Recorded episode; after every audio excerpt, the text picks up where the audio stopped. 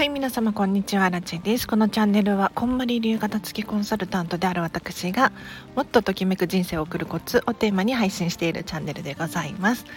ということで本日もお聴きいただきありがとうございます。ちょっと夜なのでもう雑談がてらあのだらだら話していこうかなと思うんですけれど今日はですね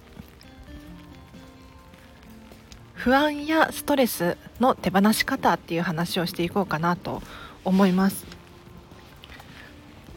皆様いかがでしょうか？何かこう漠然とした悩みがあってこうモヤモヤしちゃっているだったりとかあとはお仕事でのストレスだったりとかありますよね。うん、でそんな時にどうやったらこの心のモヤモヤを手放すことができるのか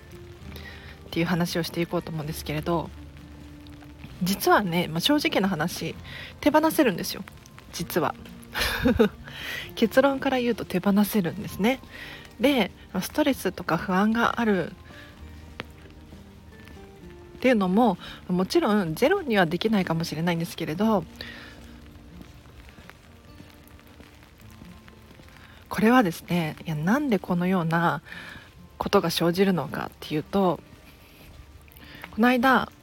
これこんまりさんの話ではないんですけれどこんまりメディアジャパンのね社長のサンディさんから私たちが習ったことなんですが正直例えば緊張感緊張っていう感情に関して言うとこれは手放せますよっていうふうにおっしゃられていたんですね。でどうやったら緊張しないのかっていうともうこれは一つしかないよと。事前の準備。これを完璧にすることによって緊張は手放せるよっていうふうにおっしゃられていたんですね。で例えば私たち片付けコンサルタント片付けのレッスンがありますとかセミナーや講演会があります。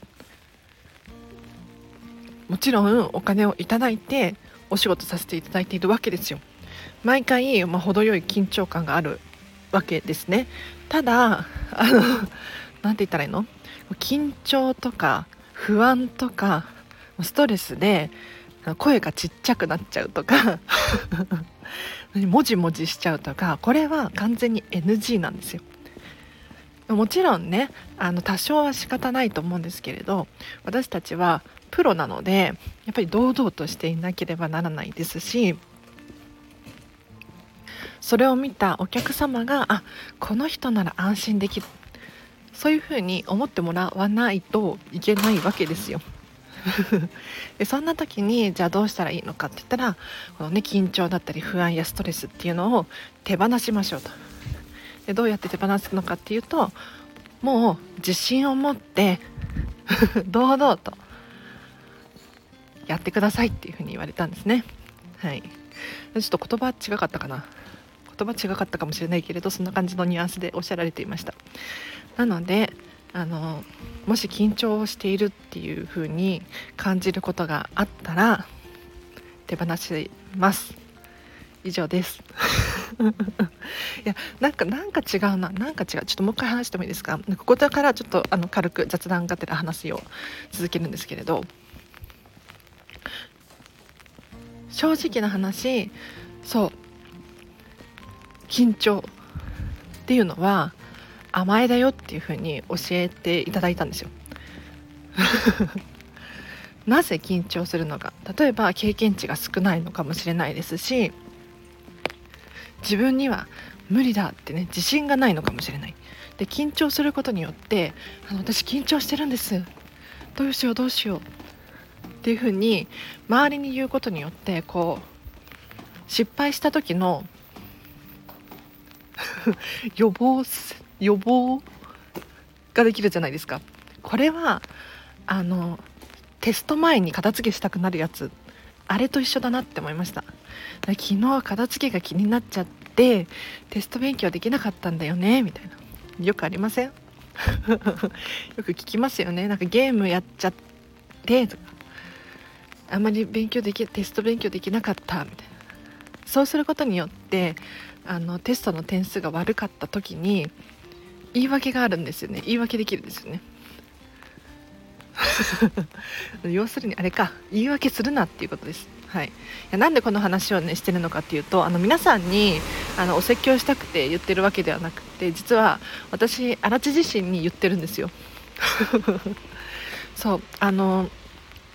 なんでこの話をしたのかっていうと実は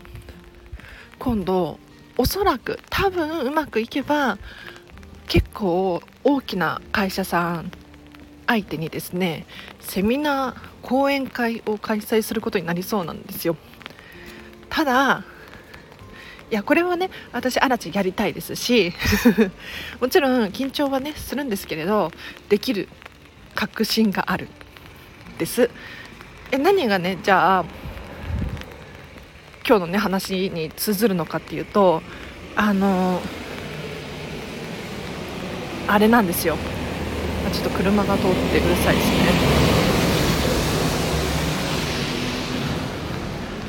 次の未来っていうのかな。私がセミナーや講演会開きたいっていうふうに思っているじゃないですか。思っているんですよ。でこんまりメディアジャパンってねこまりさんの日本の会社、まあ、こまりさんはね社長ではないんですけれど 日本の会社に企業さんや組織や団体のチームのリーダーの方たちからやっぱりそういったセミナーや講演会をやってほしいっていう依頼がどんどん来てるみたいなんですよ。ただ私のアラチェの実力がないって言ったらそこまでなんですけれどあの正直な話私の先輩だったりとかそれこそこんまりさんのお弟子さんだったりとかってなると経験値が全然違うんですよね。なのでこんまりメディアジャパンに来たお仕事のご依頼っていうのは私のところにはあんまり来てなくって。そう。でそれを、ま、知った時というか考えた時にすごい悔しいなって思ったんですよ。でなんで私のところに仕事が来ないのかって言ったらやっぱりね先輩方はそれなりに大きな企業さん相手にセミナーをもう何回も何回もやられているんですよ。それこそテレビに出ていたりとか 特集されたりとか本を出していたりとか出版されていたりとかすごいんですよね。でそことま比較するっていうのもちょっと正直違うなと思うんですが要するにアラチェがもっと前もって事前にねたくさんたくさん経験値を積んで準備していくことができればできていたら